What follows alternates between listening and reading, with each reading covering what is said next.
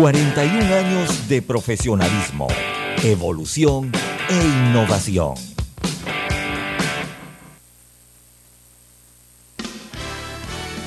La mejor franja informativa matutina inicia a partir de este momento con un análisis completo del acontecer nacional e internacional. Noticiero Omega Estéreo.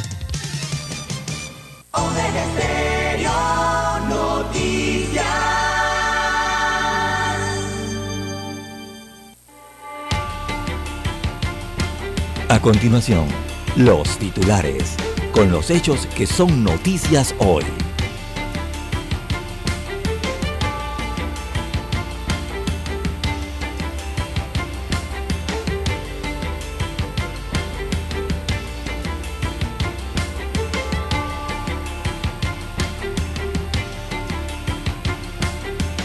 Presupuesto para el año 2023 se realiza un ajuste por 459.4 millones de dólares. Así que los cambios en los rubros incluyen más fondos para 27 instituciones, entre ellas la UNACHI y la Autoridad, Autoridad Nacional de Descentralización. En más títulos para la mañana de hoy, amigos oyentes, eh, Corte frena intento de frenar salario mínimo por ley.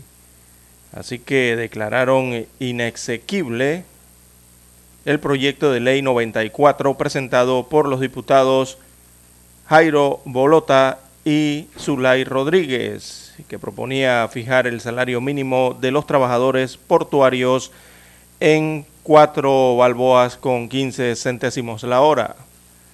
También para hoy, amigos oyentes, precisamente ahora hay cinco veces más informales que en el año 2019 es un tema que tiene que ver con el sector productivo. El mercado laboral panameño está dominado por estas tendencias. 41% menos empleos formales y tiene Panamá cinco veces más informales que antes de la pandemia. También delincuentes ponen en jaque la seguridad ciudadana. En menos de 24 horas, dos joyerías fueron asaltadas y en los últimos 60 días se han registrado cuatro robos a tres entidades bancarias. También giro de Estados Unidos sobre migrantes y su efecto en Darién. Así que el país eh, del cono norte implementó desde el pasado miércoles nuevas medidas de control migratorio para la población venezolana, una decisión que ha levantado críticas y cuestionamientos por el impacto que tendrá el mismo flujo de ciudadanos del país suramericano. También Corte inicia entrevistas a aspirantes a magistrado del Tribunal eh, Electoral. También para hoy, amigos oyentes, eh, tenemos una víctima muere por accidente de tránsito. Eh, iban en un taxi, chocaron en la vía forestal. Fue un accidente frontal. Así que Osvaldo Milor, Milexiana Navarro y la pequeña de 8 años de edad que venía en los brazos de su mamá en el puesto delantero perdieron la vida. Tres eh, personas más resultaron heridas. El conductor de una camioneta también está involucrado.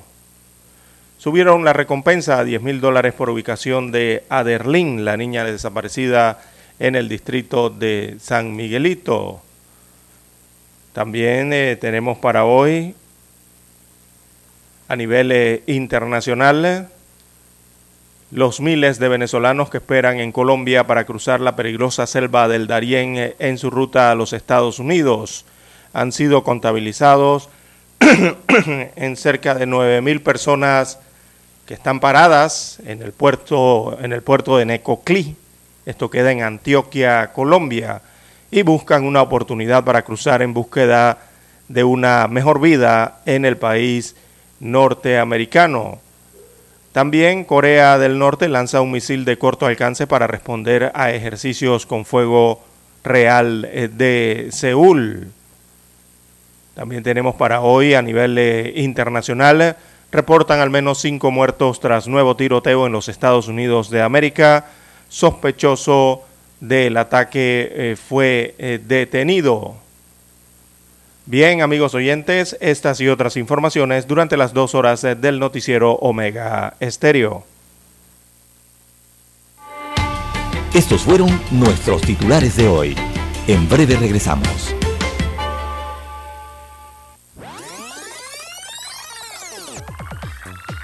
Omega Stereo tiene una nueva app. Descárgala en Play Store y App Store totalmente gratis. Escucha Omega Stereo las 24 horas donde estés con nuestra nueva app. ¿Sabe usted qué canción estaba de moda cuando nació?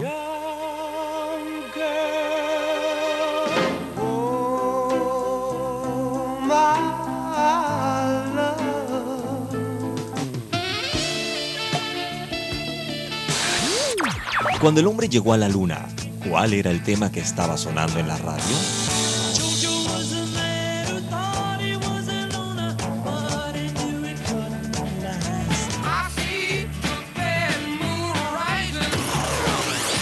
Clásicos del sábado. Todos los sábados, por Omega Estéreo, la radio sin fronteras.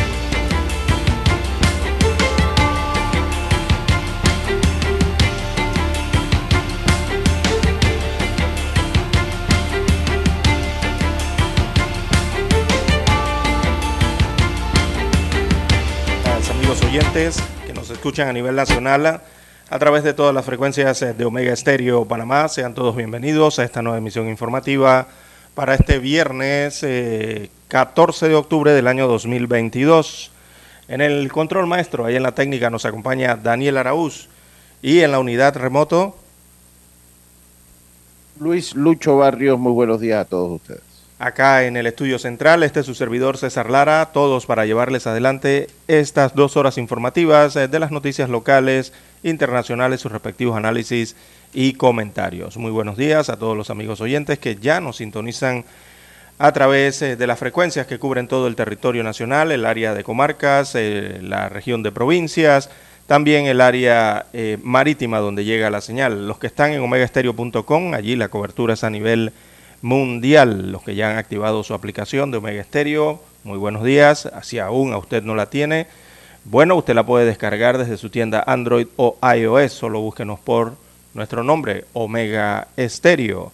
Y también los muy buenos días a los amigos oyentes que nos sintonizan en el canal 856, el canal 856 de Tigo Televisión pagada por cable a nivel nacional. Omega Stereo llega a su televisor. Buenos días, don Luis Barrios. Urriola, ¿cómo amanece para este viernes, inicio de fin de semana, viernes chiquito? Bueno, buenos días, buenos días, eh, estimado César. Estamos bien, hoy viernes 14 de octubre, eh, pues listo para dislucidar con ustedes infor informaciones importantes que se han dado en las últimas 24 horas en nuestro país. Bien, arrancamos el noticiero Mega Estéreo con un eh, hecho eh, lamentable ocurrido el día de ayer que ha movido la opinión pública y fue la tragedia que llenó a una familia cuando tres personas fallecieron en un accidente de tránsito, entre ellas una niña de 8 años de edad que murió en esta eh, colisión con sus padres. Así que el fatal eh, percance o accidente ocurrió la mañana de ayer en la avenida Omar Torrijos Herrera.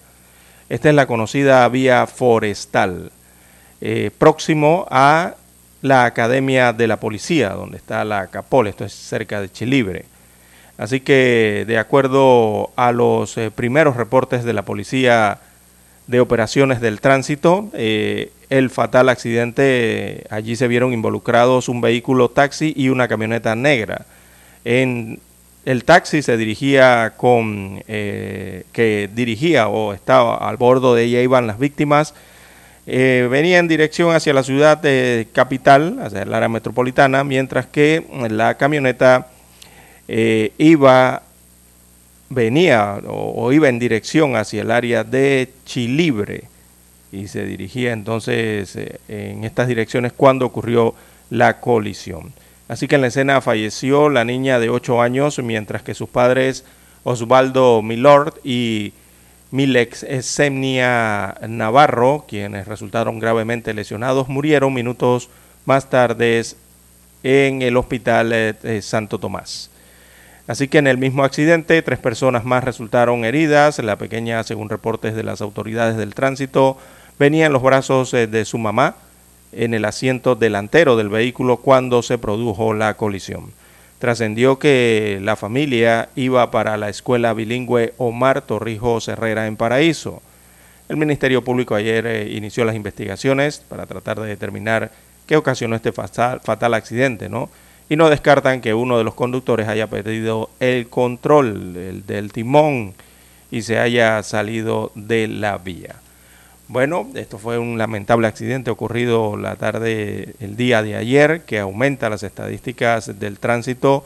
Eh, van 239 víctimas por accidentes de tránsito y también eh, ha movido la opinión pública, además de lo lamentable de la, del hecho, es el reporte de las malas condiciones eh, que presenta esta vía forestal. Algunos consideran que esto pudo haber sido causa del accidente, pero eso lo tiene que investigar los peritos del tránsito y el Ministerio Público, don Lucho, esta tragedia ocurrida la mañana de ayer que enlutece a una familia panameña. Sí, ahí es poco lo que se puede agregar definitivamente, pues el mensaje de resignación a los familiares. Y lo de las vías, sí, lo que pasa es que las vías es ese y no es esa, o sea, todas las vías en el país eh, pues están sufriendo, eh, yo recu no recuerdo eh, este, las vías en, en, un estado tan deplorable como que está actualmente. La red nacional. Eh, no, a nivel nacional. Y obviamente esto puede ser causante de muchos accidentes, pero como lo señala la nota, hay que esperar las investigaciones de los peritos del tránsito. Lo interesante es, uno, saber si se va, si se divulga eso, ese, ese, el resultado, el de, resultado de los peritos y dos, ¿qué pasa si fuese culpa del estado de las calles? O sea, eh, la responsabilidad. Si, ¿Quién queda con la responsabilidad final? Porque pues aquí ya murió personas, murió gente y, y, y, esto viene pasando. O sea, definitivamente esto viene pasando en todo el territorio, en todo el país, porque las vías de comunicación están en un estado pues definitivamente pésimo, César. Así es, eh, la carretera forestal, como le conocemos acá en Ciudad Capital, algunos la conocen como la vía del Canal de Panamá, su nombre correcto es la avenida Omar Torrijos Herrera. Esa vía inicia donde están ubicadas las instalaciones eh, de la policía, la antigua Policía Técnica Judicial, donde se encuentra ahora la DIJ, allí cerca del Tribunal Electoral, su sede principal. Bueno, por ahí arranca esta vía y eh, atraviesa eh, específicamente las áreas revertidas cerca de las esclusas y conecta entonces con la vía transísmica o Simón Bolívar en el corregimiento de Chilibre. Esta vía atraviesa prácticamente todo el corregimiento de Ancón en su parte canalera, ¿no? en su parte boscosa. Eh, siempre ha sido considerada una carretera bastante peligrosa, eh, uno por eh, que no tiene hombros, es una carretera que fue construida y no le han habilitado los hombros. Hay muchos árboles, muchos bosques, ¿verdad? Y en, regularmente allí se tiende, no, no se respeta mucho los límites de velocidad. El límite de velocidad para esa, esa es una carretera eh, citadina. Es que, es que eso no es ni la Panamericana, ni un corredor, ni, ni nada por el estilo. Esa es una carretera, eh, digamos, de una vía prácticamente secundaria que eh, tiene como límite de velocidad 60 kilómetros por hora. El problemita allí es que muchos, como es una carretera en ciertos sectores algo solitaria, eh, tienden a exceder la velocidad también, ¿no? No, no, decimos que es el caso que ocurrió el día de ayer, pero eh, sí se han, anteriormente han ocurrido muchos accidentes de tránsito por el exceso de velocidad, además de lo peligroso cuando llueve, ¿no? Sí, usted lo señaló de buena manera, César. Es una, una, eso es una vía interna, secundaria, que por la necesidad, a esa vía la convierte en principal eh, el puente centenario, porque lo que pasa es que ahora esa vía es eh, la entrada desde el puente centenario a la ciudad. Eh, cuando usted viene al puente centenario, usted baja por allí y entonces agarra entonces la vía eh, eh, Omar Torrijos Herrera.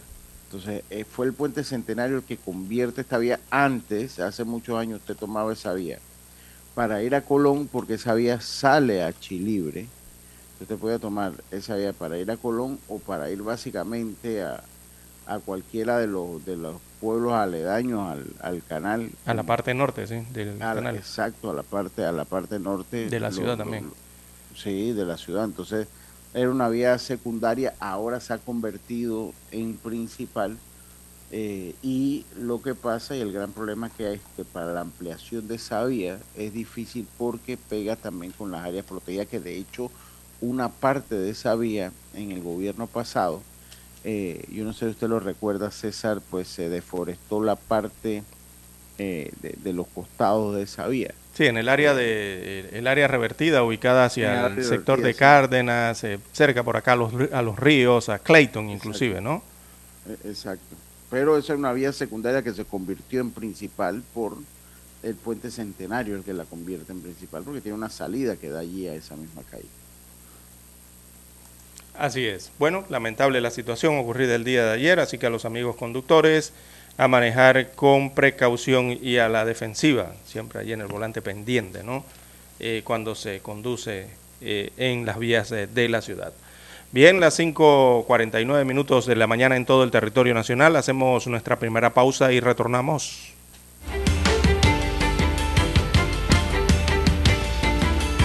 La mejor franja informativa matutina está en los 107.3 FM de Omega Estéreo 5.30 AM. Noticiero Omega Estéreo. Presenta los hechos nacionales e internacionales más relevantes del día. 7.30 AM. Infoanálisis. Con entrevistas y análisis con los personajes que son noticia. De 8 y 30 a 9 y 30 de la mañana. Sin rodeos. Con Álvaro Alvarado. De lunes a viernes. Por Omega Estéreo.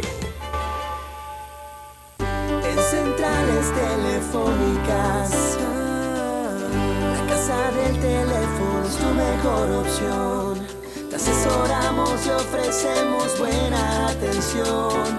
Con años de experiencia trabajando para ti. La casa del teléfono, ubicados en ya Brasil y lista hermosa. La casa del teléfono, líder de telecomunicaciones. La casa del teléfono, distribuidores de Panasonic. Ven a visitarnos del teléfono. 229-0465, lsdtcorp.com, distribuidor autorizado Panasonic. Omega Stereo tiene una nueva app. Descárgala en Play Store y App Store totalmente gratis. Escucha Omega Stereo las 24 horas donde estés con nuestra aplicación totalmente nueva. Para anunciarse en Omega Stereo marque el 269-2237. Con mucho gusto le brindaremos una atención profesional y personalizada. Su publicidad en Omega Estéreo. La escucharán de costa a costa y frontera a frontera. Contáctenos 269-2237. Gracias. Noticiero Omega Estéreo.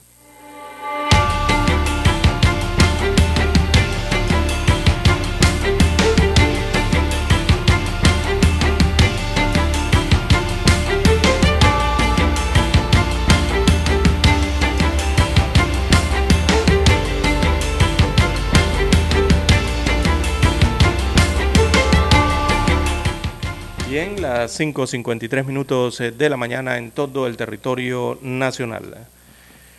Bueno, eh, los amigos de lo ajeno visitaron otra joyería el día de ayer, así que son consecutivos los robos eh, que se están registrando en el país. Por segunda vez en menos de 24 horas roban una joyería.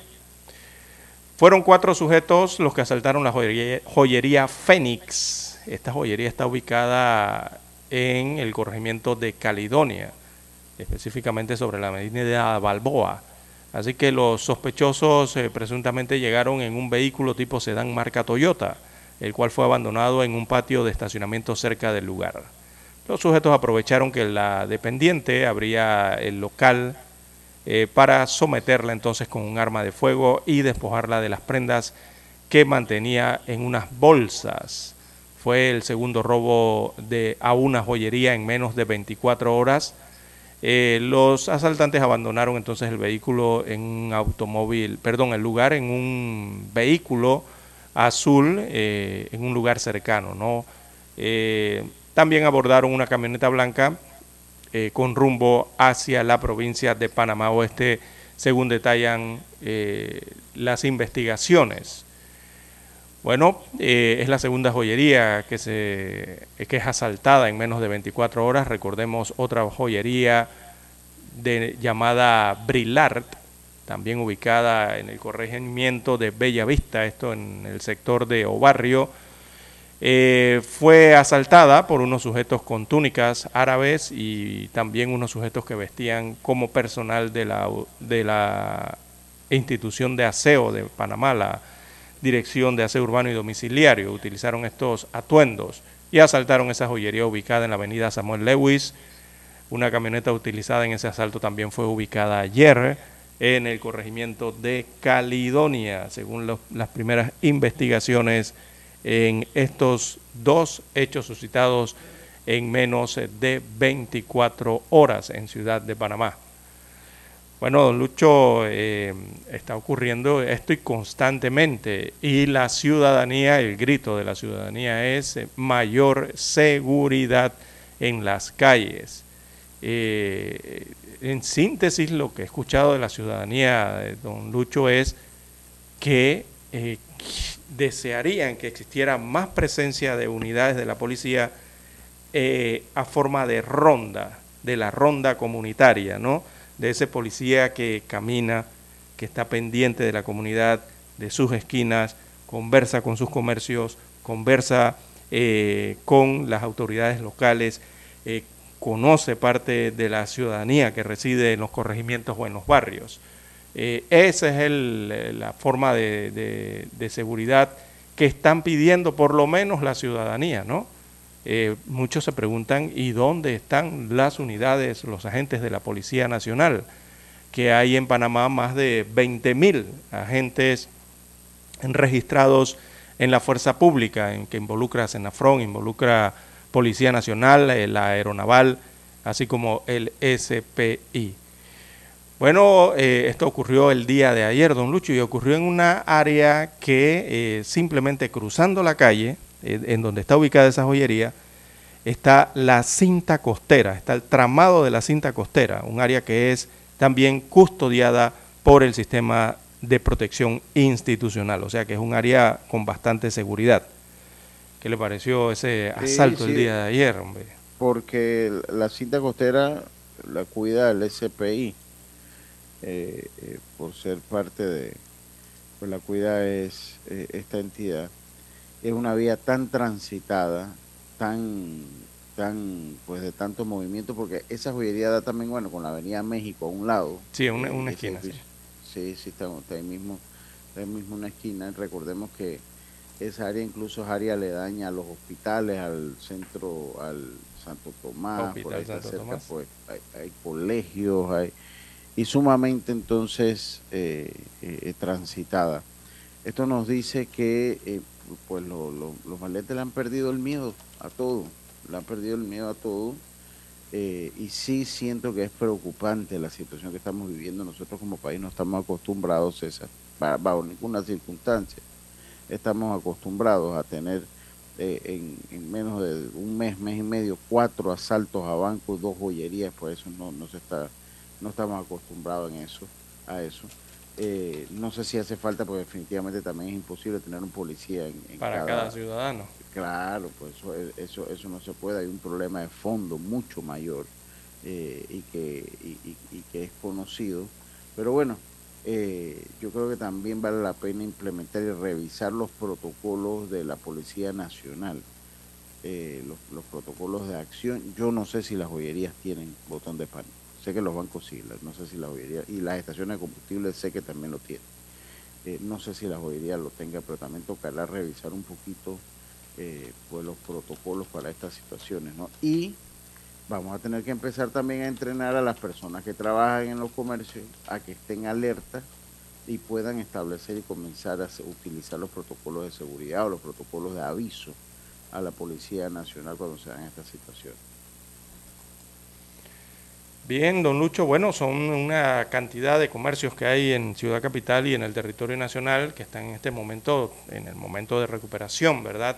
Evidentemente de la economía, todos están tratando de echar adelante eh, en medio de los sectores, en medio del país, y ocurren estas situaciones. Eh, sabemos que, bueno, muchos vienen golpeados económicamente desde la pandemia, eh, y cuando nos referimos a eso son a sus propias estructuras internas, ¿no? Y bueno, están tratando de reflotar todos los sectores y todos los comercios en el país. Así que se necesita entonces también de un ambiente de seguridad, ¿verdad? Eh, en los barrios, en los distritos, en los corregimientos para poder desarrollar entonces la actividad económica de la mejor manera. Bien, las seis en punto de la mañana en todo el territorio nacional. Eh, tenemos que escuchar las notas del himno nacional.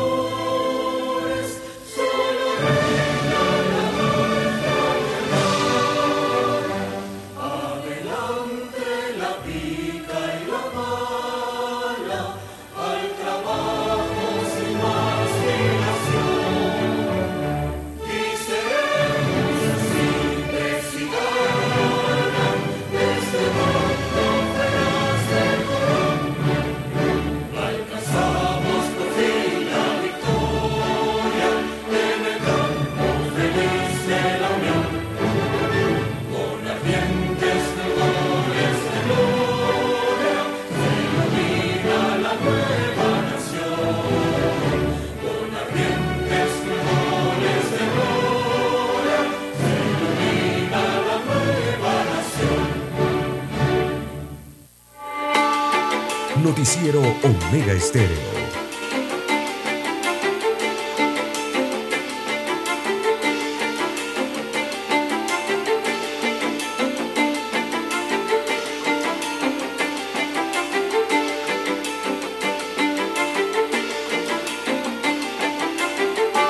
Seis, tres minutos, seis, tres minutos. Eh, César, Administración del Parque Omar cobraría por el uso de los estacionamientos. Los usuarios del Parque Omar tendrán que enfrentar una nueva medida que estaría implementando la administración del lugar, el cobro de una tarifa por el uso de los estacionamientos. Un decreto ejecutivo publicado recientemente en Gaceta Oficial permite a la administración del parque establecer tarifas por el uso exclusivo del espacio para aparcar. Se trata del decreto ejecutivo 236 del 4 de octubre de 2022, el cual adopta el reglamento de operación y funcionamiento del Parque Recreativo y Cultural Omar. Deroga entonces el decreto, 50 el decreto 51 de enero del 2012 en el punto 10, el artículo 17 del documento señala que los estacionamientos son de uso exclusivo de los usuarios. La dirección del parque, con la aprobación previa de la Secretaría de Coordinación de Asuntos Comunitarios, podrá establecer un régimen de tarifas por el uso de los espacios de los estacionamientos que excedan un tiempo de más de dos horas, destaca el decreto. Algunos ciudadanos han rechazado lo dispuesto en el decreto. Dice, el parque es un área pública, lo están privatizando, haciendo cada vez más pequeño el parque y más lleno de estructuras, comentó en Twitter Xochitl Troncoso de la Red Ciudadana Urbana de Panamá. Así que estos son cambios que, pues, yo quisiera saber quién es la mente maestra de estos cambios. Eso es lo primero que yo quisiera saber, César, porque esto es, no cabe en la lógica, no cabe en la lógica. Ahora sí entiendo que si se está utilizando para dejar el carro ahí para que la gente se vaya todo el día y después lo venga a buscar, pues es un problema que es solucionable también, o sea, que es solucionable.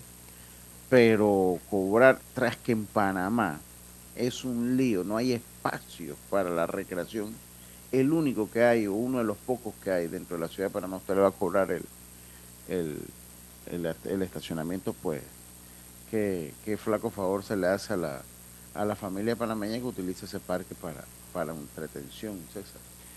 Bueno, sí, increíble, ¿no? Eh, primero que nada, don Lucho, eh, estamos viendo que están derogando eh, el reglamento anterior. Ese reglamento que tenía el Parque Omar, antes Parque Héctor Gallegos, después volvió a llamarse nuevamente Parque Omar.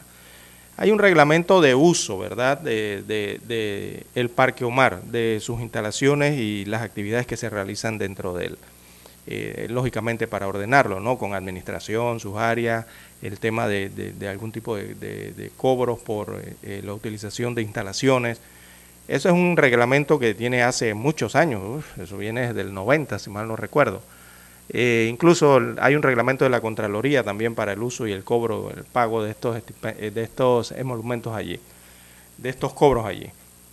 Pero, eh, don Luis Barrio, veo que están derogando el decreto anterior y precisamente es para eso, para poder modificar, para poder introducir estos nuevos cambios ¿no? en el uso de las instalaciones o servicios que brinda el Parque Omar. También estoy muy sorprendido de que esto lo hayan incluido, eh, según lo que veo en el decreto ejecutivo o la nota, no está diciendo que lo van a comenzar a hacer, están diciendo que lo eh, han estipulado dentro del reglamento, o sea, están flexibilizando la norma anterior para permitir el cobro, porque antes no se permitía el cobro de los estacionamientos. se permitía el cobro era de otras instalaciones, ¿no? De, ahí hay como unos ranchitos, la piscina, me parece a mí que unos, unos gazebos que también tienen algunas áreas que ellos cobraban de un alquiler eh, eh, bastante bajo para realizar algún tipo de actividad, ¿verdad? ya sean las embajadas, no sé, los funcionarios públicos, la ciudadanía en general, algún tipo de actividad que se realizaba en el Parque Omar. Pero eh, hay que ver primero cuando se toman este tipo de decisiones es primero que nada, ¿cuál es el objetivo del Parque Recreativo Omar? ¿Para qué fue hecho? O sea, ¿para qué está creado el Parque Recreativo Omar? El objetivo como sí de la misma instalación, ¿no? Eh, y, por qué razón o, cuál es el otro objetivo de convertir los estacionamientos que eran o que son actualmente de uso público, porque lo siguen siendo, eh, según sus propios manuales de uso y sus propios manuales de operación del parque. ¿Cuál es el objetivo de convertir eso en cobro? Digo, eh, yo entendí que es que las personas han quedado entendiendo con esto de que el parque, eh, de que para ir al parque Omar tendríamos que pagar por los estacionamientos que toda la vida han sido públicos. Entonces esto es increíble.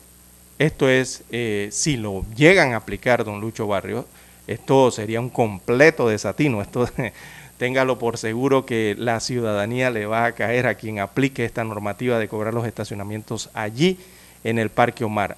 Anteriormente se ha intentado, es que la ciudadanía es muy, es muy recelosa con, con, el tema de sus espacios abiertos. Usted no se ha dado cuenta de eso en la ciudad. Cada vez que intentan tocar un espacio abierto, o sea, un parque, eh, algún tipo de, instalaciones abiertas, de recreación eh, y de entretenimiento público en la ciudad, oiga, sale la ciudadanía de una vez a, em, a defender su espacio. Entonces, por allí arranca el desatino. Ese es uno de los pocos lugares públicos gratuitos en Panamá, don Lucho Barrios. Está la cinta costera, que hasta ahora es gratuita está el área de Amador que ya no es completamente gratuita, porque allá sí están cobrando los estacionamientos, en la calzada de Amador, al final, en las islas. Eh, así que ahí hay parte de una área eh, pública. Eh, dentro de la ciudad se encuentra el Parque Urracá, también que es, público, y este Parque Omar, que son las principales áreas públicas de la ciudad. Entonces, que son gratuitas, me refiero, ¿no? Yo veo que no hay mucha creatividad, don Lucho, no sé, en las decisiones que toma la actual administración no veo mucha creatividad.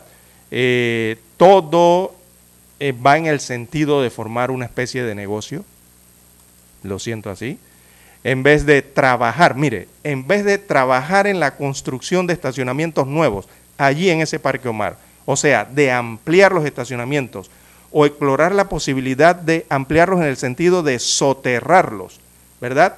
en donde está toda esa plancha, plaza, esa playa de estacionamientos. Bueno, agarrar la misma playa y debajo hacer un soterramiento como lo han hecho en otros parques y logras ampliar la cantidad de estacionamientos que hay allí para brindar no simplemente a, a, los que van al Parque Omar, sino también, eh, digo, a la comunidad. Recordemos que el Parque Omar está enclavado dentro de un barrio muy especial dentro de la ciudad capital, que es el barrio de, de San Francisco. También ah, tenemos que entender allí que el San Francisco hay una crisis de estacionamiento. Yo creo que por allí es donde viene la medida de modificar el decreto. Todos sabemos que en los estacionamientos en San Francisco ahí hay una crisis, eso no es nada nuevo. Usted se mete por cualquier carretera, eh, calle de San Francisco y lo que encuentra son objetos, eh, hierros, eh, muros o encuentra los automóviles estacionados sobre la servidumbre pública, o sea, sobre las aceras y las personas no tienen dónde caminar. Que cualquiera que tiene un negocio, que tiene un o cualquier edificio te pone unos conos y unos bloques de, y eso es prohibido. la misma acera, que eso es ilegal. Exactamente, usted lo, puede denunciar. ponen ahí que no te puedes estacionar ni puedes pasar por ahí y eso eso cada día hay más. Exactamente. Eh, Cuando ocurren eh, esas situaciones, don Lucho, usted lo que tiene que hacer es eh, tomar la calle, más o menos donde está el lote, y denunciarlo en el municipio de Panamá. ¿Por qué? Porque si usted hace eso es porque usted debería tener una concesión municipal para utilizar el área pública o la servidumbre pública.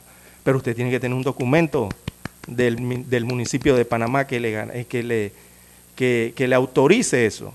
Lo que pasa es que en Panamá la gente, las familias, los dueños de negocios se van tomando la vía de hecho y eso es ilegal, eso no se puede hacer, igual lo que ocurre con los bien eh, cuidados. Entonces, eh, don Lucho, eh, estos son estacionamientos públicos, siempre lo han sido. Están abriendo aquí la posibilidad de poder hacer el cobro de los estacionamientos con el nuevo reglamento del Parque Omar. y cuando estas posibilidades se abren, don Lucho, eh, uno lo único que puede pensar es que quizás estos están buscando entregárselo a alguna compañía privada que al final queda cobrando como les da la gana, don Lucho. Se levanta la suspicacia de una vez. ¿Por qué están cambiando eso? ¿Usted ha ido a la Plaza Edison? Sí, como ah, se, dio cuenta de lo que ocurre en la Plaza Edison y lo que ocurre en otras áreas donde hay instituciones públicas. Entonces eso es lo que no queremos porque lo que hay es que motivar la recreación, los pocos días de recreación que puede tener una familia y que puede la familia llevar a sus hijos a un espacio público garantizado y que sea gratuito, sobre todo como este histórico espacio público conocido como el Parque Omar, enclavado dentro de la ciudad eh, capital. Así que la jerarquía del parque la tiene el Ministerio de la Presidencia. Usted sabe que hay una dirección, ¿no? Hay una oficina especial ahí en el Ministerio de la Presidencia, que es la que administra el Parque Omar. Y bueno, aquí han modificado uno de los manuales o uno de los reglamentos para su uso o operación, entonces para prácticamente anunciar que eh, tienen la posibilidad de cobrar en el área, eh, de cobrar el servicio en el área de los estacionamientos eh, públicos. Imagínese usted. Bien, las 6.14, 6.14 minutos eh, de la mañana en todo el territorio nacional. Hacemos la pausa y retornamos. La mejor franja informativa matutina está en los 107.3 FM de Omega Estéreo, 5.30 AM. Noticiero Omega Estéreo presenta los hechos nacionales e internacionales más relevantes del día. 7.30 AM. Infoanálisis con entrevistas y análisis con los personajes que son noticia. De 8 y 30 a 9 y 30 de la mañana, sin rodeos, con Álvaro Alvarado. De lunes a viernes, por Omega Estéreo.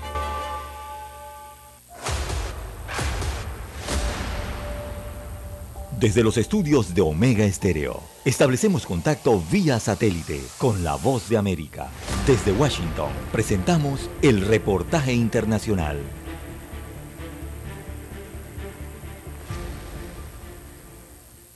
Estados Unidos acordó con México un plan fronterizo que permitirá el acceso a su territorio de 24.000 migrantes venezolanos por vía aérea y ofrecerá visas de trabajo temporales a extranjeros provenientes de distintas naciones, informó el gobierno mexicano.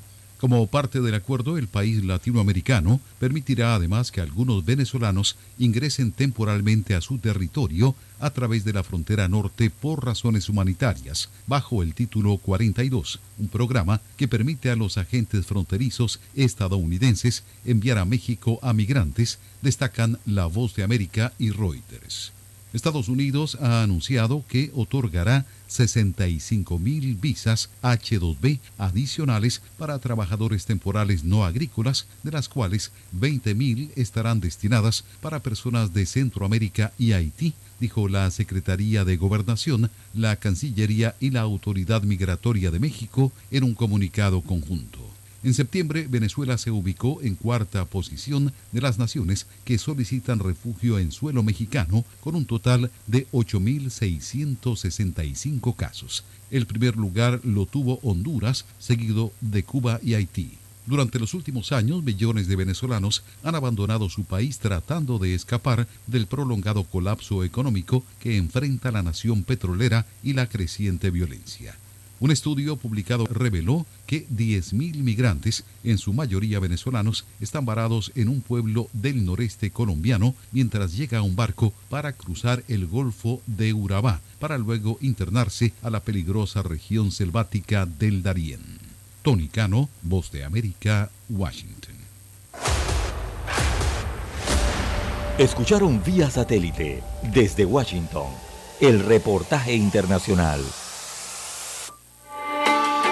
Noticiero Omega Estéreo.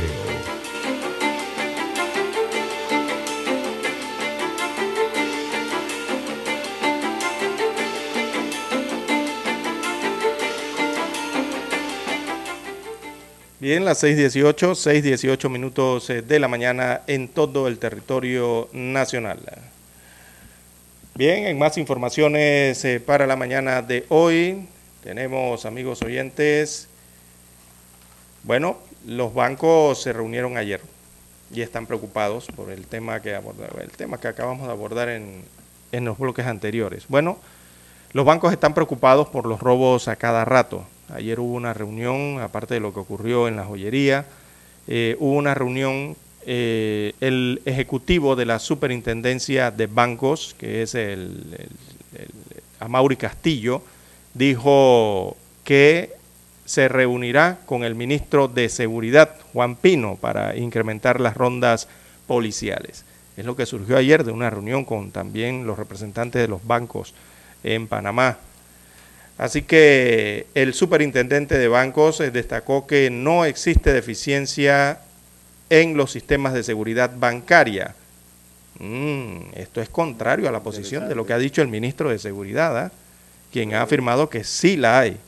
Eh, así que en tanto ayer mismo se realizó una reunión entre el director general de la Policía Nacional, John Dorheim, con miembros eh, de la Comisión de Seguridad de la Asociación Bancaria de Panamá. Esta asociación, recordemos, la integran, eh, hay un sistema ¿no? que se llama, hay un programa, digámoslo así, que se llama Bancos Vigilantes, algo parecido así como, como el barrio vigilante, ¿no? Y que es parte entonces, eso formó parte de reuniones periódicas que se realizan entonces para darle seguimiento al programa y coordinar acciones conjuntas contra las modalidades delictivas. Ayer estaban eh, reunidos en base a ese programa. Así que un hurto y tres robos, destaca hoy el diario El Siglo, a mano armada y a plena luz del día se han ejecutado desde mediados de agosto a bancos locales eh, de la ciudad de Panamá. El último de ellos fue la caja de ahorros en el sector del ingenio corregimiento de Betania. Por estos robos no hay personas procesadas eh, por los robos a Banesco y el Banco Nacional. Yo creo que es al revés la cosa. Ya ellos eh, han dado, eh, han adelantado las investigaciones y por esto, por el Banesco, ya hay, sí, ya hay aprendidos y personas procesadas, tanto del Banesco como del Banco Nacional de Panamá, que el robo en el área de Caledonia. Así que eso para complementar lo que habíamos señalado en el bloque anterior respecto a los robos en el área citadina. Los banqueros están preocupados por esta situación, aunque la superintendencia de bancos eh, dice que no hay problemas con el sistema de seguridad.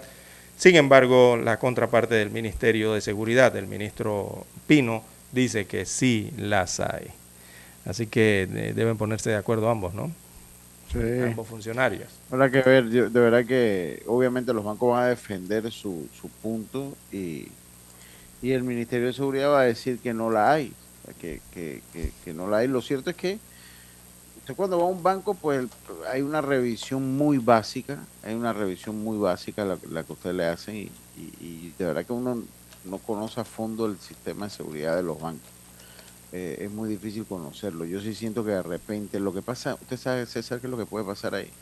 Que nosotros todavía como país no estamos acostumbrados a esto, ¿no? De tantos asaltos bancarios. Entonces también, también hay un grado de inocencia, tanto de las personas que trabajan hasta de los mismos seguridad muchas veces. Porque no estamos, o sea, son cosas que no, no son comunes que pasan en nuestro país. No son comunes que pasan en nuestro país y, y definitivamente hay que cambiar ya el chip eh, porque Panamá ha cambiado y, definitivamente esto es, que parte de la secuela del futuro de lo que viene, ¿no? Esto ha sido, eso ha sido también eh, poco a poco, poco a poco ha ido cambiando. es, que, lo que se y ya estamos en otro, en otro, en otra etapa, ¿no? Sí, es que lo que se está notando es que ahora están más estructurados para cometer este tipo de delitos. Entonces, eh, recordemos que aquí en Panamá también hay pandillas, hay grupos eh, criminales, eh, lastimosamente como los existen en cualquier país del mundo. Y lo, lo que estamos viendo es que ahora como que están más estructurados, hacen un mejor estudio de lo que va de, de, estas, de estos hechos delictivos que van a cometer. Entonces allí es donde se tiene que adelantar eh, los estamentos de seguridad, porque todos estos robos y tan seguidos y, y, y tan fácil que lo han hecho, simplemente nos demuestra que los delincuentes realmente han encontrado las deficiencias en los sistemas de seguridad. Eso es lo que ellos han encontrado en donde han asaltado hasta el momento. Entonces, eh, yo creo que los funcionarios eh, allí eh, deben estar mejor articulados, ¿ah?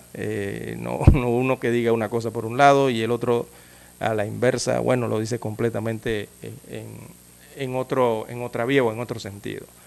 Deben articularse mejor allí los funcionarios públicos. Esperemos que se mejore entonces la situación y como siempre señalamos, bueno, la ronda, falta la ronda comunitaria, es es básica la ronda comunitaria en, los barrios de la Policía Nacional, eh, ¿verdad?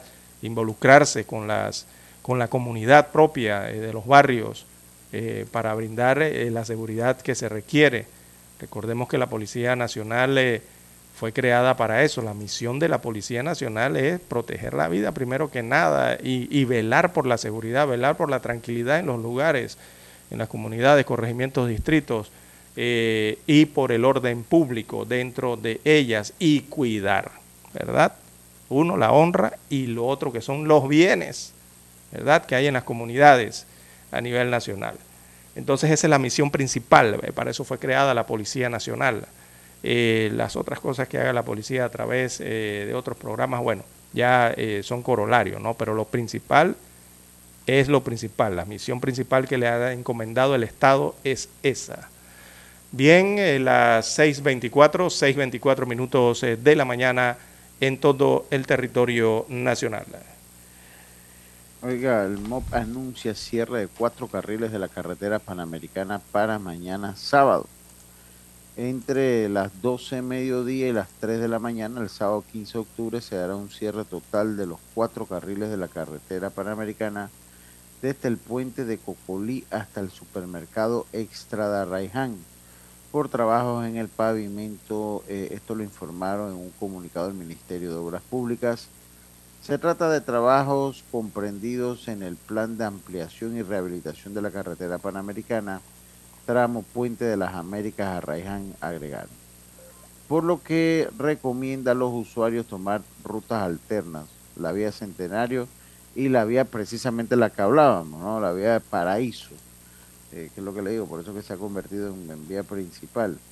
En tanto por los residentes, para los residentes de Panamá Pacífico y áreas aledañas, su acceso seguirá eh, abierto sin ser interrumpido, anunció el MOC. Cuando se habla de la vía panamericana, que las rutas alternas son muy, pero muy pocas. Eh, en esa área está la, vía centenaria.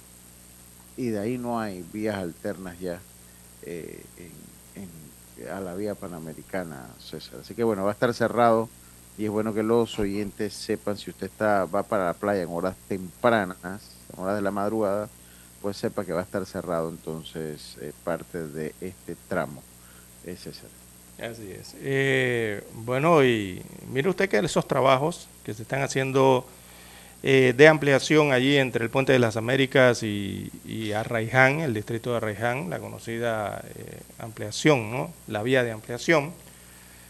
Oiga, allá hay parte de la carretera que ya llevaba varios meses construida, la carretera que cuando uno va hacia el interior están construyendo la mano derecha, ¿verdad? Una amplia zona allí de carpetas asfálticas. Eh, y han puesto en uso parte de esa carretera producto de que están rehabilitando la, antigua, ¿no? Como va a ocurrir eh, este fin de semana también. Pero ha llamado la atención don Luis Barrios que ese tramo nuevo, ¿verdad? De construcción ya ejecutado, eh, estaba lleno de huecos. Wow. Muchos viajeros, eh, no me dejarán mentir en lo que le digo, que utilizaron ese tramo hace unos 15 días atrás, 20 días atrás, se habrán dado cuenta que había un enorme hueco en la carretera recién construida, que la habilitaron para un paso, un tramo, ¿no? Para poder permitir eh, las construcciones y las adecuaciones de la carretera existente, la vieja.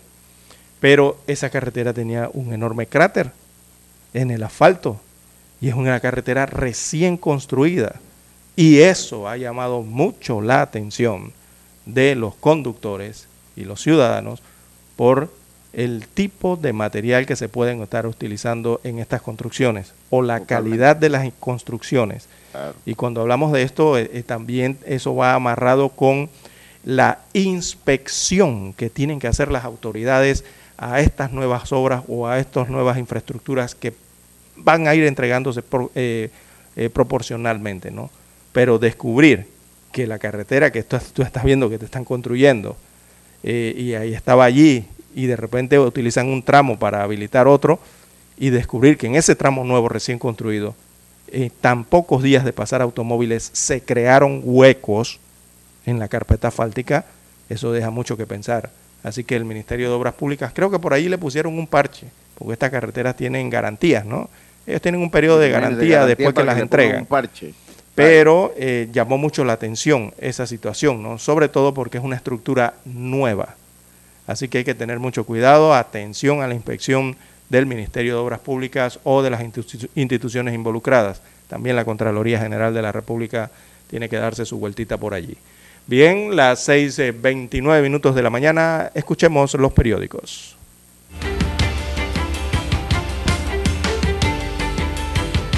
Para anunciarse en Omega Estéreo, marque el 269-2237. Con mucho gusto le brindaremos una atención profesional y personalizada.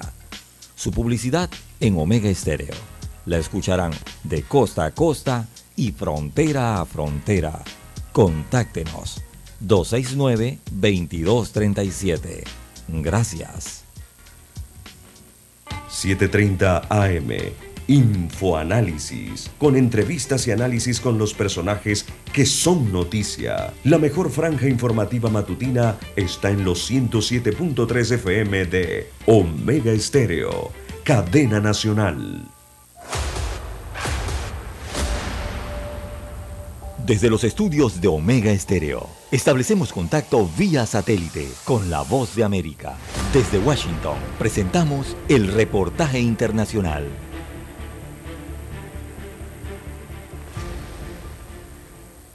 Después de más de tres años sin que se notificaran casos de cólera en Haití, el 2 de octubre de este año las autoridades nacionales notificaron el resurgimiento de esta enfermedad y a la fecha los datos de la Organización Panamericana de la Salud, la OPS, registran 32 casos confirmados, 18 fallecidos y 260 casos sospechosos. La directora de la Organización Panamericana de la Salud, Carissa Etienne, explicó que Haití vive actualmente una crisis de seguridad debido a la violencia de las bandas armadas en Puerto Príncipe y otras ciudades, lo que ha exacerbado la crisis humanitaria en el país. Las vulnerabilidades actuales incluyen la malnutrición, los desplazamientos internos, las estructuras no funcionales, el acceso limitado o inexistente a los servicios de salud, lo que ha limitado la posibilidad de frenar el avance de esta enfermedad. El cólera ha llegado a Haití en medio de grave disturbios sociales y políticos en curso. Estos desafíos paralelos están complicando las iniciativas para ofrecer asistencia humanitaria y la respuesta al brote. La doctora Etienne señaló que el acceso a las zonas afectadas es difícil y por lo tanto la evaluación oportuna de la situación epidemiológica y la prestación de atención médica para los casos es compleja. Los casos están concentrados en zonas afectadas por un alza en la violencia callejera y la actividad de las pandillas, entonces seguramente los casos son muy superiores a las cifras. Sobre las otras emergencias sanitarias que amenazan a la región, la OPS confirmó más de 2.300 casos de viruela símica en las Américas y 178.000 casos de COVID-19. Sala de redacción, Voz de América. Escucharon vía satélite desde Washington el reportaje internacional. Noticiero Omega Estéreo. Las noticias impresas en tinta sobre papel. Con ustedes. Escuchando el periódico. Los titulares de las primeras planas de los diarios estándares de circulación en Panamá.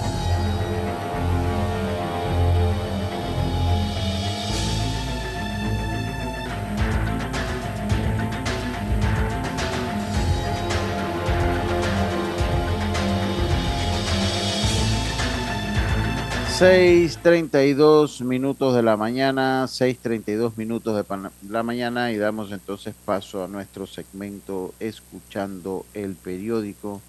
Para hoy viernes 14 de octubre, la decana, la estrella de Panamá, titula lo siguiente, una Olimpiada que acerca a los jóvenes a las ciencias espaciales. La semana pasada el país fue sede de un encuentro de estudiantes de 18 países en el que se pusieron a prueba sus conocimientos de las ciencias espaciales. Testimonio del evento en la página 2B. Dice, delincuentes ponen en jaque la seguridad ciudadana. En menos de 24 horas, dos joyerías fueron asaltadas y en los últimos 60 días se han registrado cuatro robos a tres entidades bancarias. Primero fue el Banco Nacional, por el que las autoridades capturaron siete personas, incluyendo a funcionarios del banco. A raíz del asalto de ayer, las quejas sobre la inseguridad se hacen sentir. Giro de Estados Unidos sobre migrantes y su efecto eh, en Darién. Estados Unidos implementó nuevas medidas de control migratorio para la población venezolana, una decisión que ha levantado críticas y cuestionamientos por el impacto que tendrá en el masivo flujo de ciudadanos del país sudamericano. La medida tendrá un impacto en Darién, lugar que llegan migrantes irregulares de los cuales el 50% es de ese país va a tener un efecto en Darien sin duda. Enorme. Pero habrá que analizar si va entonces a buscar, si usted lo, ayer lo comentábamos tras si va, van a buscar estos migrantes colarse de otras maneras y evitar cualquier lista, ya que esa lista pondría en peligro entonces que sean recibidos en los Estados es que, es que no tienen opción. El, eh, el, el, el, plan en los Estados Unidos habla de los que entren caminando o los que entren nadando. ya se los están especificando en los, en los planes allá en los Estados Unidos. No puede entrar por ninguna forma.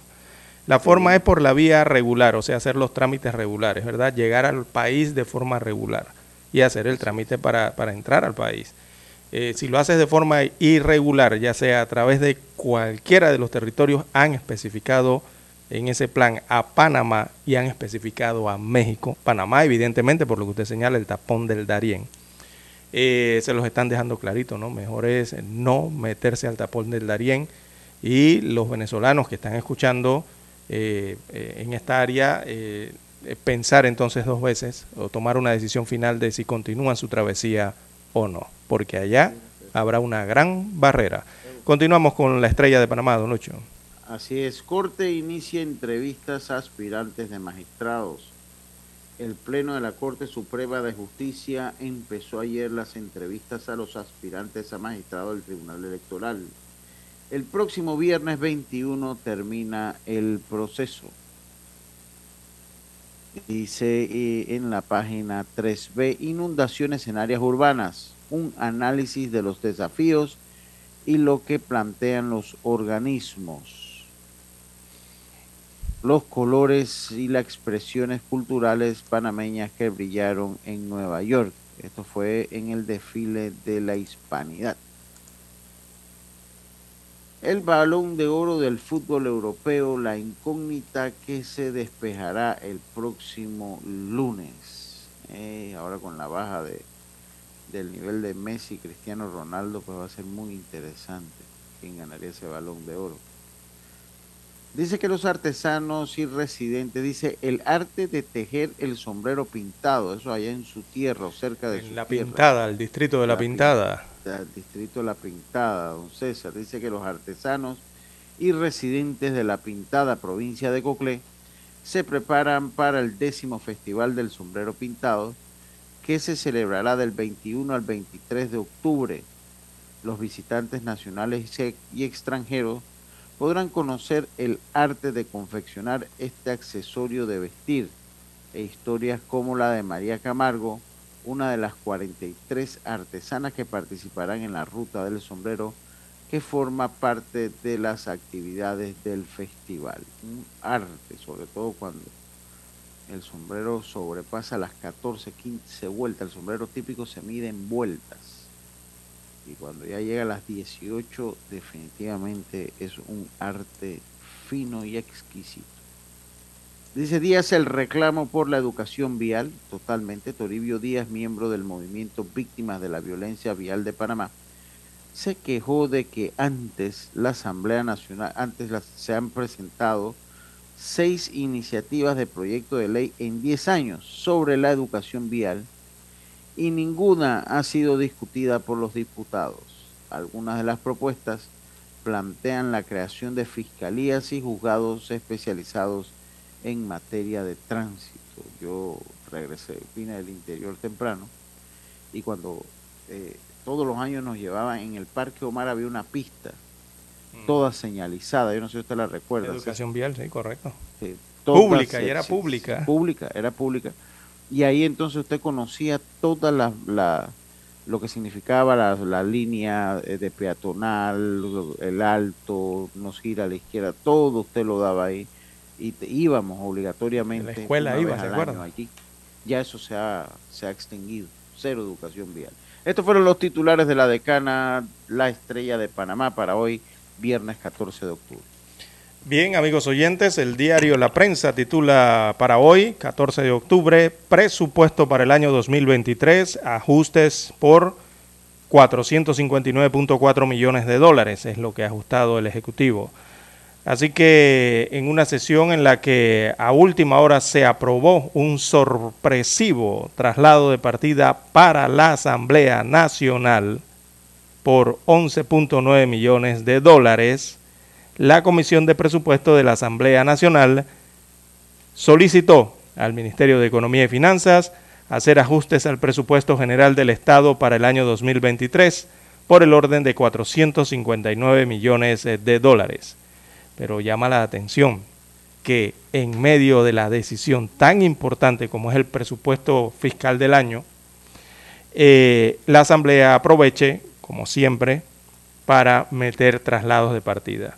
Ustedes recordarán, amigos oyentes, que aquí en varias ocasiones les hemos explicado de qué se tratan esos traslados de partida.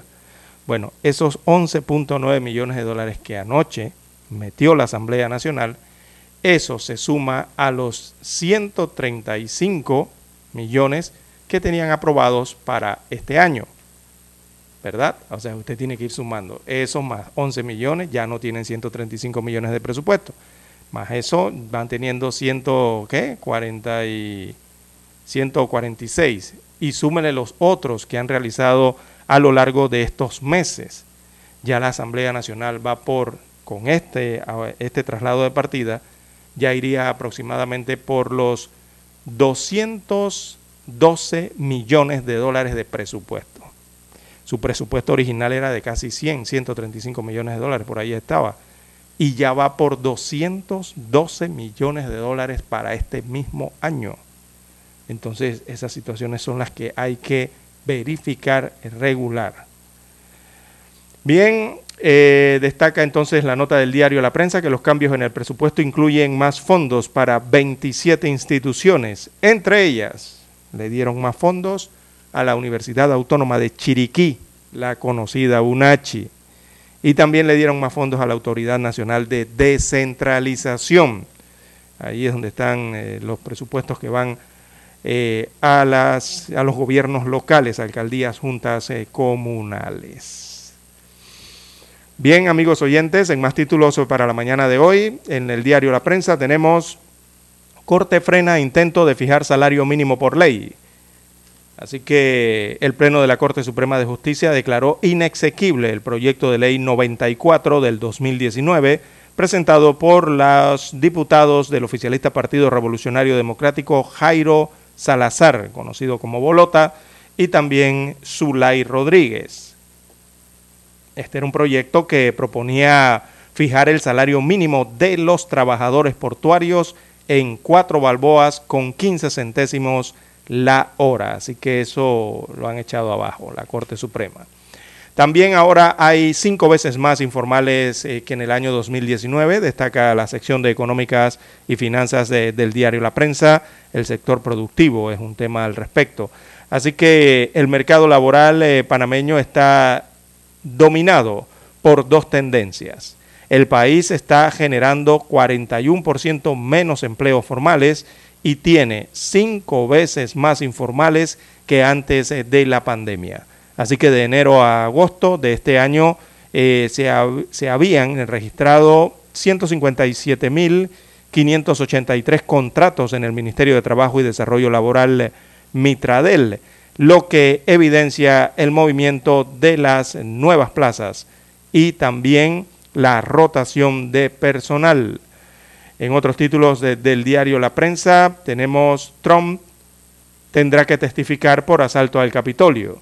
Destacan las internacionales que el Comité de la Cámara de Representantes de los Estados Unidos de América, que investiga el asalto al Capitolio, votó a favor de que el expresidente Donald Trump testifique bajo juramento por ser la clave de una conspiración criminal para revertir los resultados eh, de las elecciones presidenciales de noviembre del año 2020. También eh, en panorama perdón, del diario La Prensa, tenemos para hoy Estados Unidos intenta frenar la crisis migratoria. También físico panameño recibe reconocimiento en Estados Unidos. En la sección Vivir Más aparece el reportaje a Carlos Méndez o La Pasión por la Música.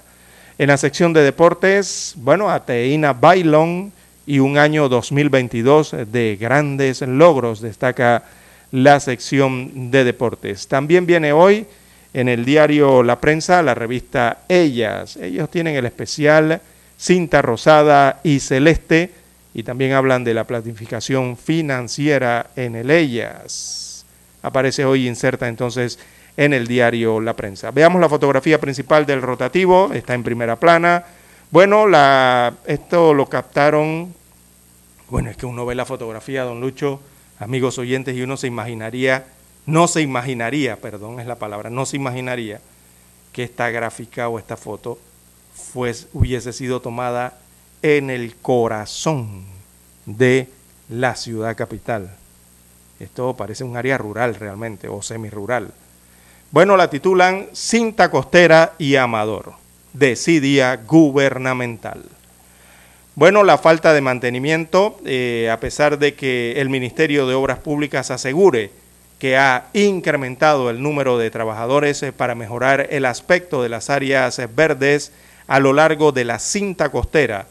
En algunas zonas es notable el abandono, al tiempo que la hierba crece la institución eh, licita tres contratos para la rehabilitación de 14 kilómetros entre Paitilla y Calzada de Amador. Destaca hoy el diario La Prensa con una fotografía que ni, es que ni se ve ya. La altura de la hierba que hay allí en la cinta costera está al nivel de las señalizaciones de tránsito. Usted se imagina la altura que tiene una señalización de tránsito. Usted se para al lado de una señal de tránsito y usted se dará cuenta que la señalización está sobre su hombro. Bueno, a esa altura ya va la hierba sobre el hombro de una persona en la cinta costera. Esto es, estoy diciendo que esto está en el límite, eh, está en Bellavista. Esta fotografía es la trama de la parte que está allí en frente de Bellavista, en el corregimiento de Bellavista en la cinta costera. Increíble esto, amigos oyentes. Bien, las 6:46 minutos de la mañana con esta nota Damos por terminada la lectura de los principales titulares de los diarios estándares de circulación nacional. Hasta aquí. Escuchando el periódico. Las noticias de primera plana, impresas en tinta sobre papel.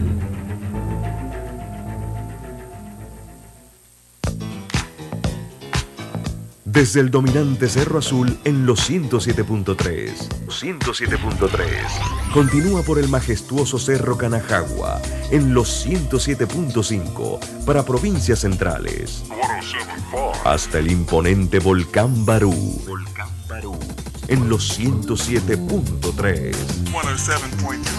Transmite Omega Estéreo, cadena nacional simultánea Noticiero Omega Estéreo. Desde los estudios de Omega Estéreo, establecemos contacto vía satélite con la voz de América.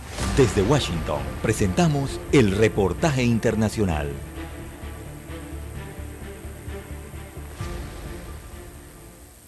La Casa Blanca presentó una estrategia de seguridad nacional largamente demorada que busca contener el ascenso de China al tiempo que reitera la importancia de trabajar con los aliados para abordar los desafíos que enfrentan las naciones democráticas. El documento de 48 páginas que se retrasó por la crisis de Ucrania no incluye grandes cambios de pensamiento ni introduce nuevas doctrinas importantes para la política exterior de Biden. En cambio, destaca la opinión de la Casa Blanca de que el liderazgo de Estados Unidos es clave para superar amenazas globales como el cambio climático y el ascenso de regímenes autoritarios, destaca Reuters. Incluso después de la invasión rusa, China representa el desafío más importante para el orden mundial, afirma el documento.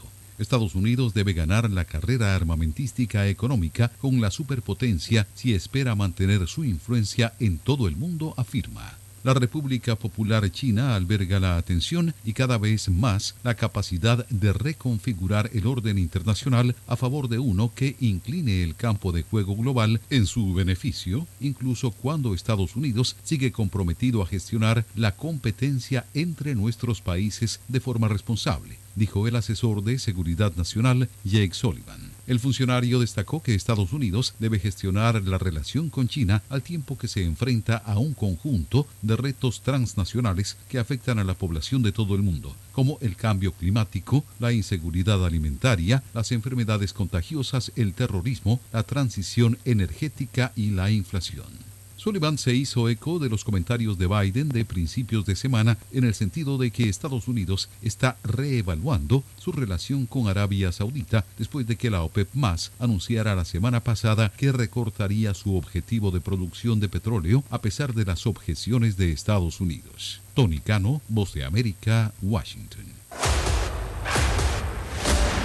Escucharon vía satélite desde Washington el reportaje internacional.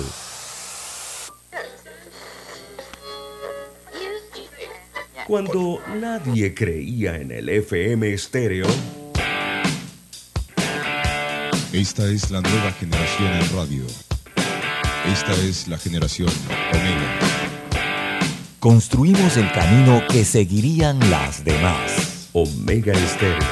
41 años de profesionalismo, evolución e innovación. Problemas de tierra reclamos por accidentes, despidos injustificados, reclamos de herencias, sucesiones, daños y perjuicios. Todo problema legal civil, penal y laboral, consulte al 6614-1445. Licenciado Juan de Dios Hernández le atiende. 6614-1445. Con atención en Panamá, Panamá Este, Panamá Oeste, Colón, Coclé, Santiago, Herrera y Los Santos. Anote y consulte 6614-1445. Es momento de adentrarnos al mar de la información. Este es el resultado de nuestra navegación por las noticias internacionales más importantes en este momento.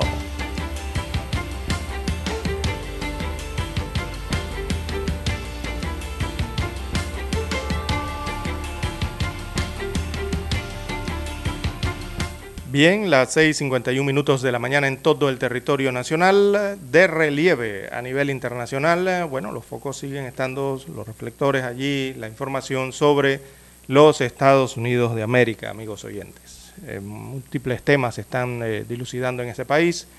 Bueno, lo último que ha ocurrido por allá es que reportaron cinco muertos tras un nuevo tiroteo, ¿verdad?, en uno de los estados de los Estados Unidos de América el sospechoso hasta el momento, bueno, fue detenido el sospechoso.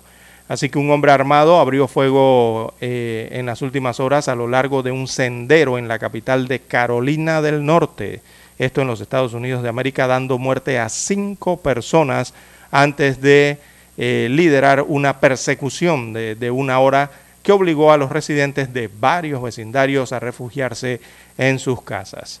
Así que la alcaldesa de Relike, eh, ella se llama Marianne Baldwin, eh, dijo a los eh, periodistas que varias personas recibieron disparos en News River Greenway alrededor de las 5 de la tarde de ayer y que un oficial de la policía fuera de servicio estaba entre los muertos. Agregó que al menos otras dos personas fueron llevadas a hospitales, incluido otro oficial de la policía. Oficiales de numerosas agencias de aplicación de la ley eh, invadieron el área, cerraron caminos y advirtieron a los residentes que permanecieran dentro de sus viviendas mientras buscaban al atacante. Así que los oficiales finalmente encerraron al sospechoso en una residencia antes de arrestarlo poco antes de las 10 de la noche de anoche, eh, dijeron las autoridades. Así que la identidad y el motivo del sospechoso no han sido revelados por los investigadores, por lo menos hasta las últimas informaciones.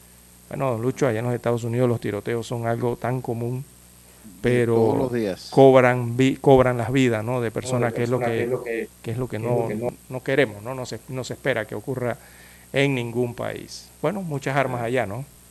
Sí, así es. Eh, y continuamos con los Estados Unidos en una noticia que usted destacaba en los entre los titulares del diario La Prensa.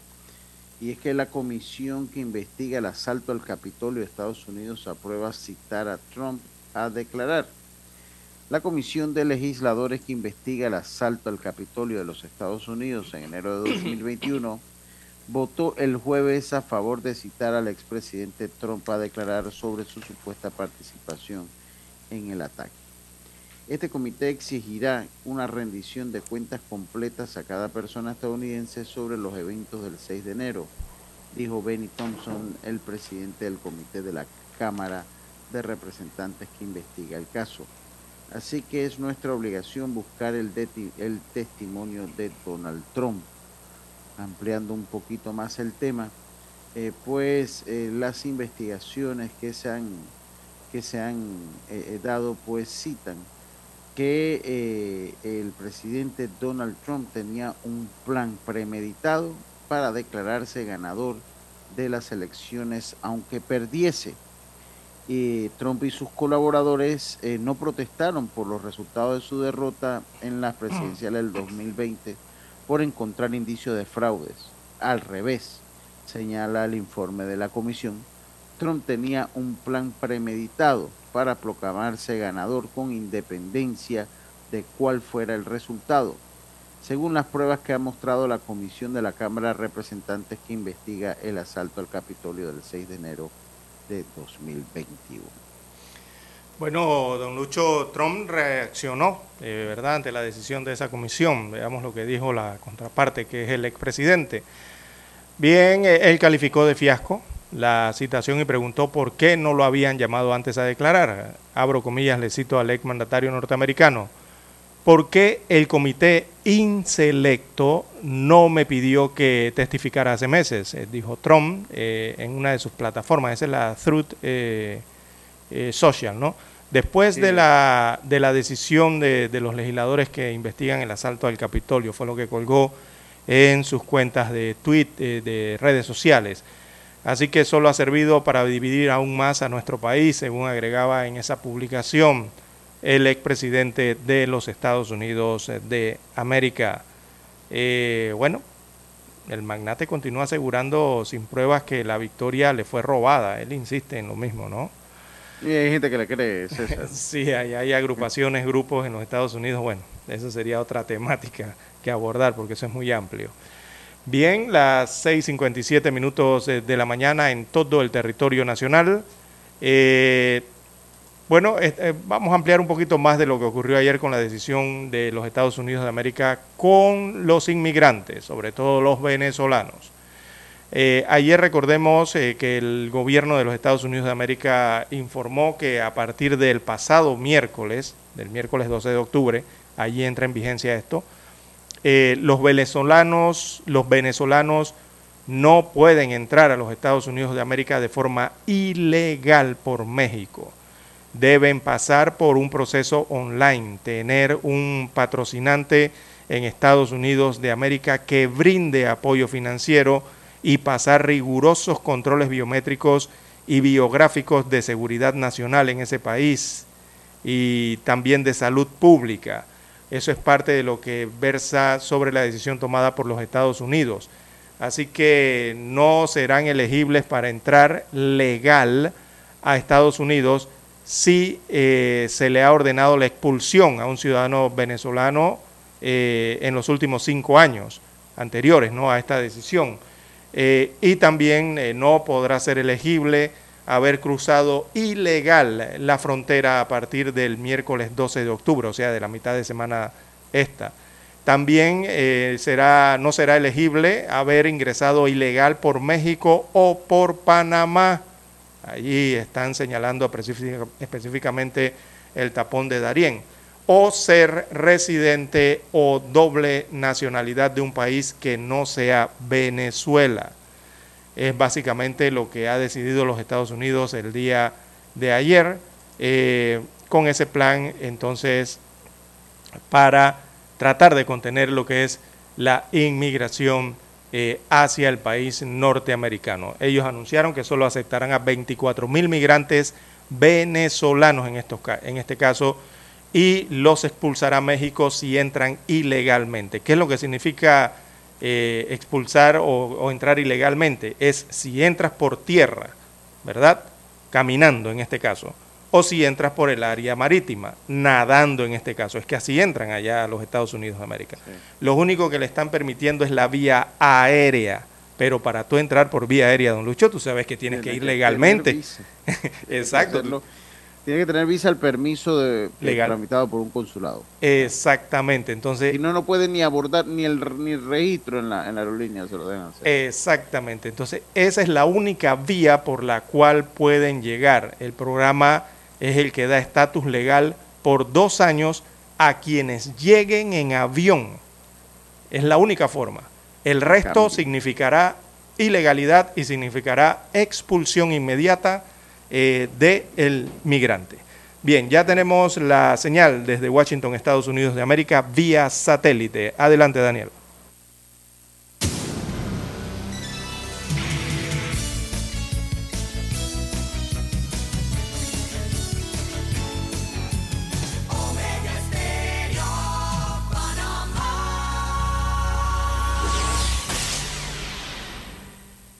El satélite indica que es momento de nuestra conexión. Desde Washington, vía satélite. Y para Omega Estéreo Panamá, buenos días, América. Buenos días, América. Vía satélite. Desde Washington.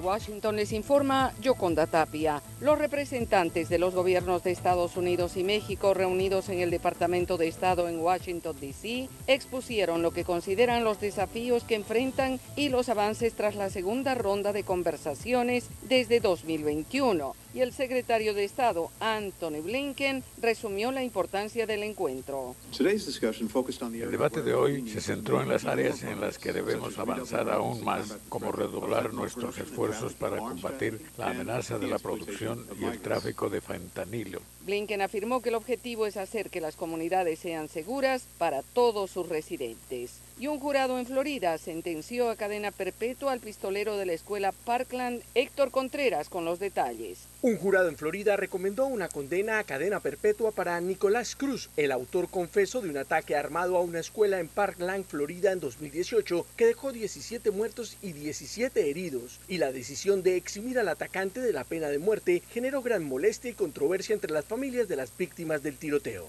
El juicio, que duró tres meses, buscaba determinar si Cruz, de 24 años, quien se declaró culpable de asesinar a 14 estudiantes y tres miembros del personal y de herir a otros 17, debía ser ejecutado. Héctor Contreras, Voz de América, Washington. Seguimos informando. A una semana del paso de la tormenta tropical Julia por El Salvador, las afectaciones son considerables. Informa Neri Mabel Reyes. Aún hay centenares de familias de más de 10 comunidades que esperan a que baje el nivel de las aguas que inundaron sus viviendas y cultivos y piden ayuda urgente porque perdieron los pocos bienes para la sobrevivencia. La tormenta dañó unos 23 puentes, entre ellos tres que colapsaron por completo. Hay varias carreteras que siguen afectadas por derrumbes. Los daños en la infraestructura podrían sobrepasar los 2 mil millones de dólares. Nerima del Rey, Voz de América, El Salvador. Y cerramos con esta noticia. La empresa de juguetes Mattel rindió homenaje a Tina Turner en el aniversario 40 de su exitosa canción What's Love Got to Do With It, con una muñeca Barbie basada en su imagen que forma parte de su firma Barbie serie musical. Desde Washington vía satélite y para Omega Estéreo de Panamá hemos presentado Buenos Días América. Buenos días, América. Vía satélite. Problemas de tierra, reclamos por accidentes, despidos injustificados, reclamos de herencias, sucesiones, daños y perjuicios. Todo problema legal civil, penal y laboral, consulte al 6614-1445. Licenciado Juan de Dios Hernández le atiende. 6614-1445. Con atención en Panamá, Panamá Este, Panamá Oeste, Colón, Coclé, Santiago, Herrera y Los Santos. Anote y consulte 6614-1445. Noticiero Omega Estéreo.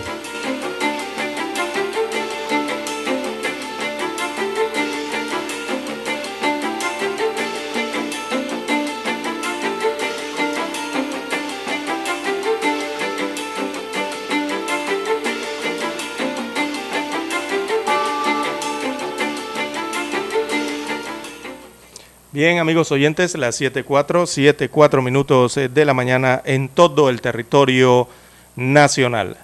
Eh, bueno, don Lucho, vamos a ampliar un poquito más sobre este tema Sí. que involucra a Panamá.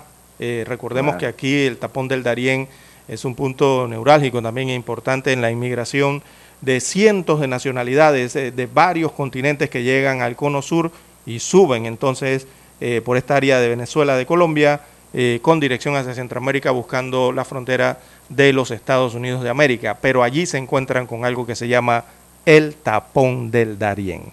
Una selva difícil, una selva peligrosísima. La gente, yo creo que los, los inmigrantes no tienen ni idea de lo peligrosa que es la travesía por la selva del Darién. Pero muchos deciden hacer el trayecto y hay unos que ni siquiera la pasan, don Lucho, porque eh, sufren heridas mortales, ¿no? Que es lo más triste.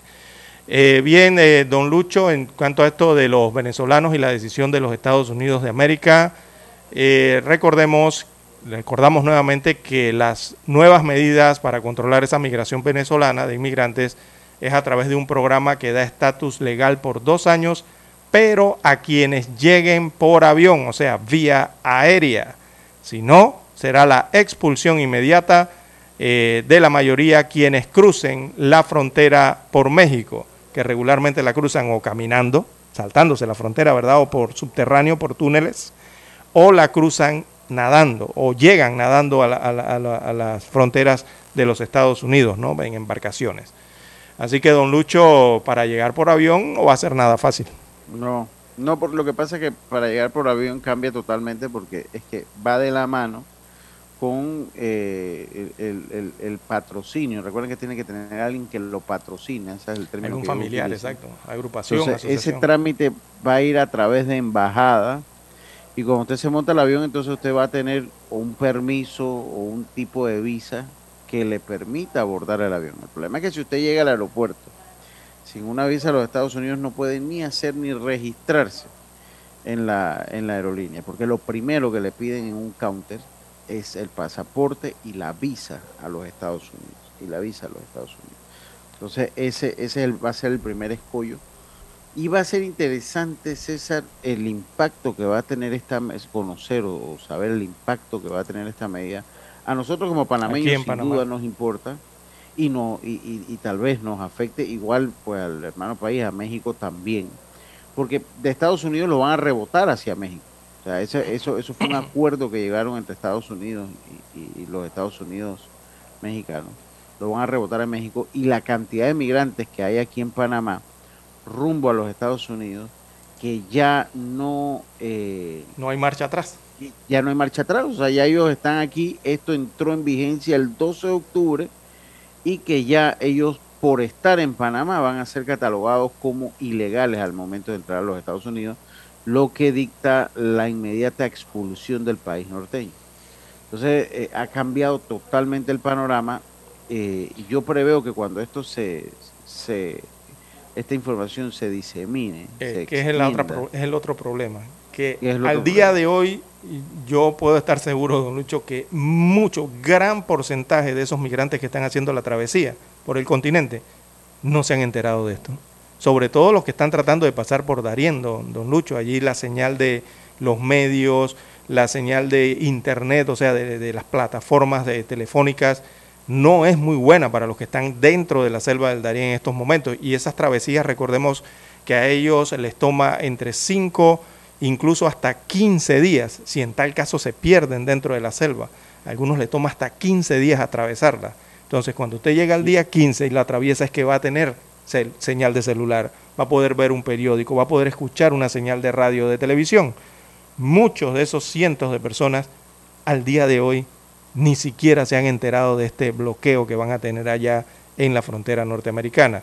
Y a los que están en- en- entrando, los que nos escuchan en el área fronteriza entre Panamá y Colombia, eh, hay que pensar dos veces hacer esa travesía si ya saben que tienen una restricción como esta, eh, sobre todo por el tema de cuidar la vida. Y yo me refiero más bien es al tema de cuidar la vida en esa travesía tan peligrosa que se hace eh, por Darién, una travesía tan llena de eh, animales feroces que hay allí, eh, ténganlo entendido, eh, los riesgos que hay por las enormes inundaciones, sobre todo en el mes de octubre, que es una época muy lluviosa, allí las cabezas de agua no avisan, usted nada más las ve y ya no tiene tiempo para nada, eh, a las que se arriesgan estos eh, caminantes, incluso el otro tipo de abusos eh, que sufren eh, en esta área montañosa y selvática del Darién. Recordemos que allí hay una parte que casi es tierra de nadie en el área colombiana, ¿no? que es territorio de grupos irregulares, que son los que comandan allí. Así que a tener mucho cuidado en ese sentido.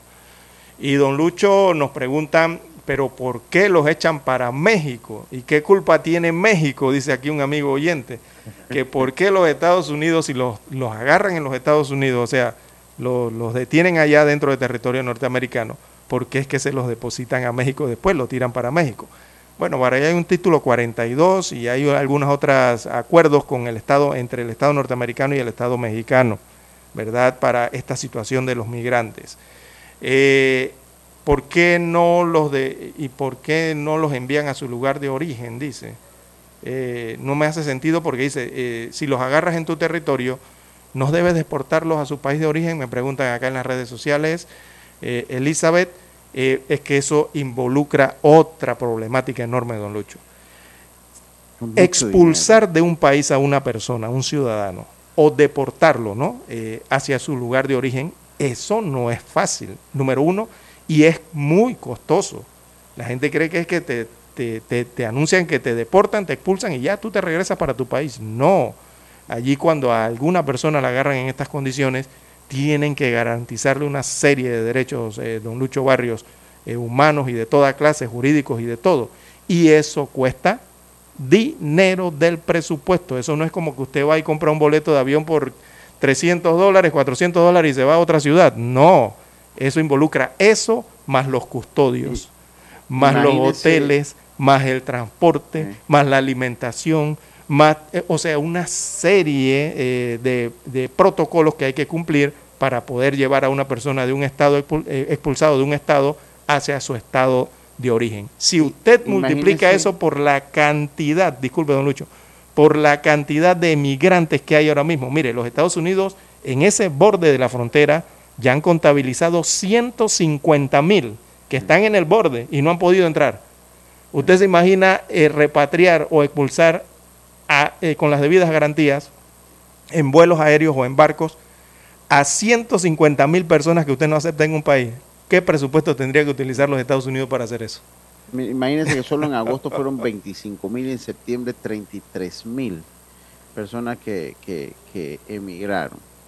Entonces, esto es sencillamente se sale de toda capacidad. O sea, tendría que destinar cualquier cantidad de aviones del, del ejército a Y estar sacando. mucho o sea, dinero, no, alquilar aviones privados, incluso de compañías privadas, como lo hacen, ¿no?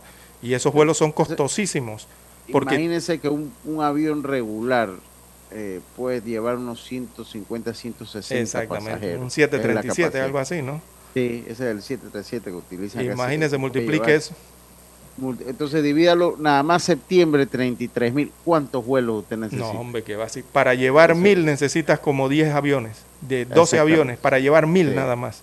Sí, Imagínese porque usted, lo ¿no? señala. La Hay otra hacerlo proble- bajo- Ajá. Ellos llegaron allá a- a- sin, eh, pues rifándosela, pero cuando usted ya los toma y los, los envía, pues como usted lo dice, tiene que ser respetando todos los parámetros de Claro. los derechos humanos. Sí. Y lo otro es que preguntan por qué no los regresan a Venezuela en vuelos o en barcos. Es que hay que entender las relaciones diplomáticas eh, inexistentes prácticamente que hay entre los Estados Unidos de América y, los, y la República de Venezuela. Ellos no tienen relaciones diplomáticas, don Lucho Barrios. Y Biden eh, rompió esas relaciones, creo que fue en el 18, eh, cuando an- arribó nuevamente, en el 19 no tienen relaciones diplomáticas. Entonces, ¿cómo tú trasladas, cómo haces los trámites para un nacional venezolano con el gobierno venezolano si tú no tienes relaciones diplomáticas con ese gobierno venezolano? O sea, es prácticamente nulo. O sea, es una problemática muy seria que se genera producto de esta inmigración eh, por las casi nulas relaciones diplomáticas que hay con Venezuela, o sea, que tienen los norteamericanos con Venezuela. Y como usted bien también ha explicado, el segundo problema son los costos, los costos para expulsar a una persona, ¿no? Eh, y aquí estamos hablando de decenas de miles de inmigrantes. Qué problema tan serio, ¿ah? Eh, sí. Oiga, eh, yo quiero mandar allá en la ciudad Las Tablas al doctor Agustín Solís. Le manda a saludar, está escuchando el noticiero. Y eh, dice que hoy es el día del huevo. Hoy es el día del huevo acá en Panamá. No, no tiene ninguna Así que- deuda usted por allí, ¿no? No Sí, prestó, bueno, no, no prestó ni una eso platita por ahí a, hoy- a los amigos, hoy- al vecino. Hoy es el día de pagar las deudas porque, bueno, ya, ya se ha convertido en el día panameño de pagar las deudas. Así que saludo al doctor Agustín Solís que nos sintoniza. Saludos. Bien, don Lucho, tenemos que hacer la pausa para entrar en el último bloque de este informativo. Adelante, don Dani. Noticiero Omega Estéreo. Desde los estudios de Omega Estéreo, establecemos contacto vía satélite con la voz de América. Desde Washington, presentamos el reportaje internacional.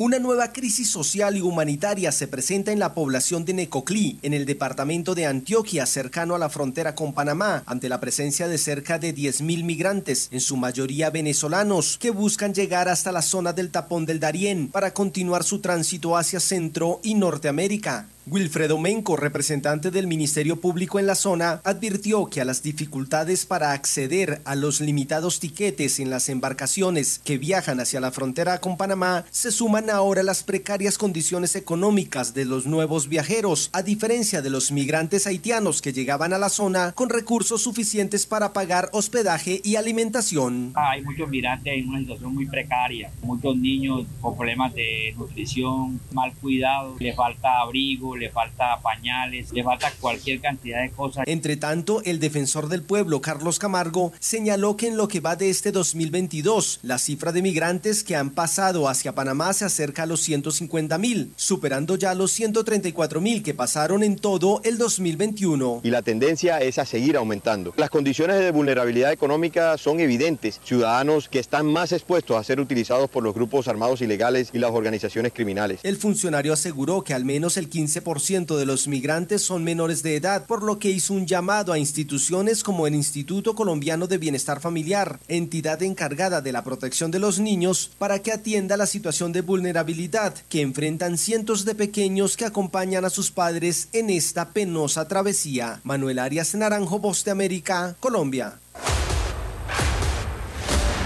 Escucharon vía satélite desde Washington el reportaje internacional.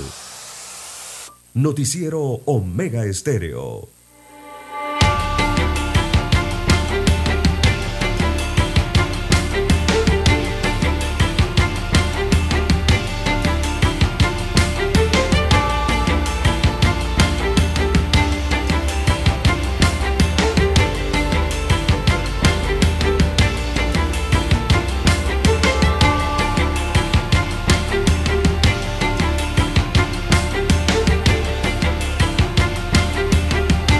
Bien, amigos oyentes, las 7.17, 7.17 minutos eh, de la mañana en todo el territorio nacional. Eh, Bueno, nos preguntaban sobre cómo pasan por Darién con este, estos aguaceros.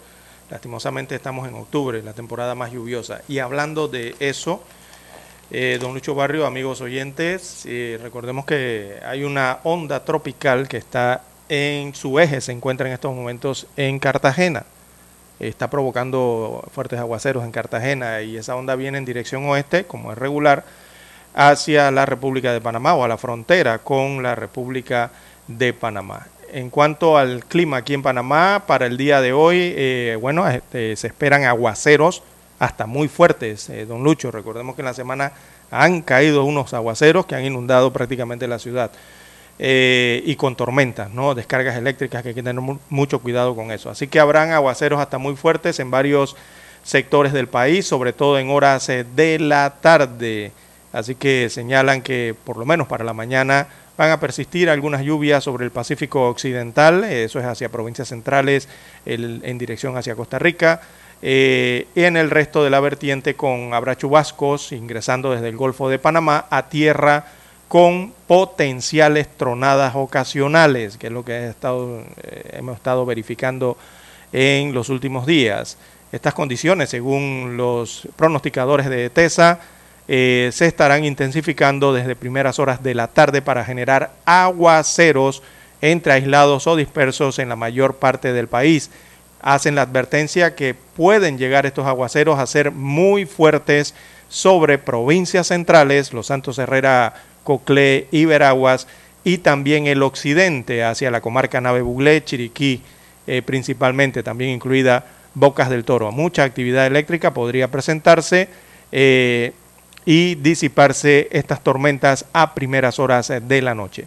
Así que a tener precaución, amigos oyentes, ante estos aguaceros que se pronostican para la tarde de hoy como muy fuertes en varios sectores eh, del país.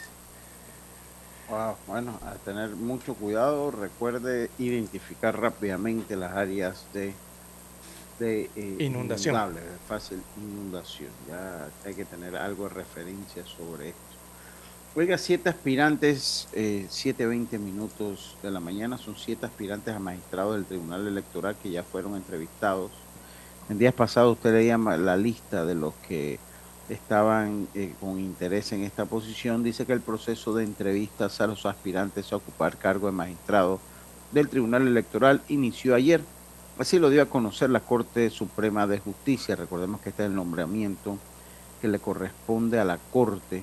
eh, eh, así que pues ellos son los que están, los que han empezado con estas entrevistas. Dice que la entidad manifestó que las entrevistas se desarrollan según el orden en el que fueron presentados los documentos en el Salón de Audiencias del Tribunal Superior de Liquidación de la Caja de la Corte Suprema de Justicia.